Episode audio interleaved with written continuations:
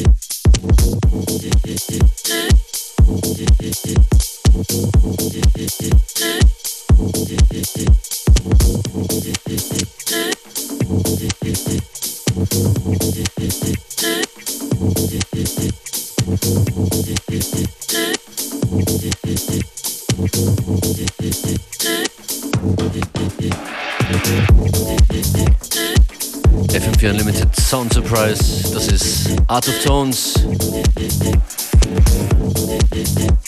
Und was ich auf jeden Fall noch ausgeht heute, ist Bad Kingdom Moderat im Head High Remix.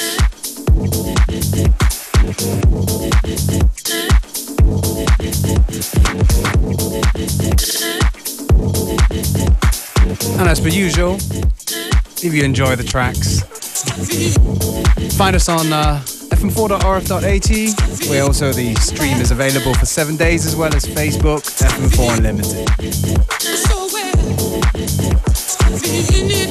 That is all for now. Great.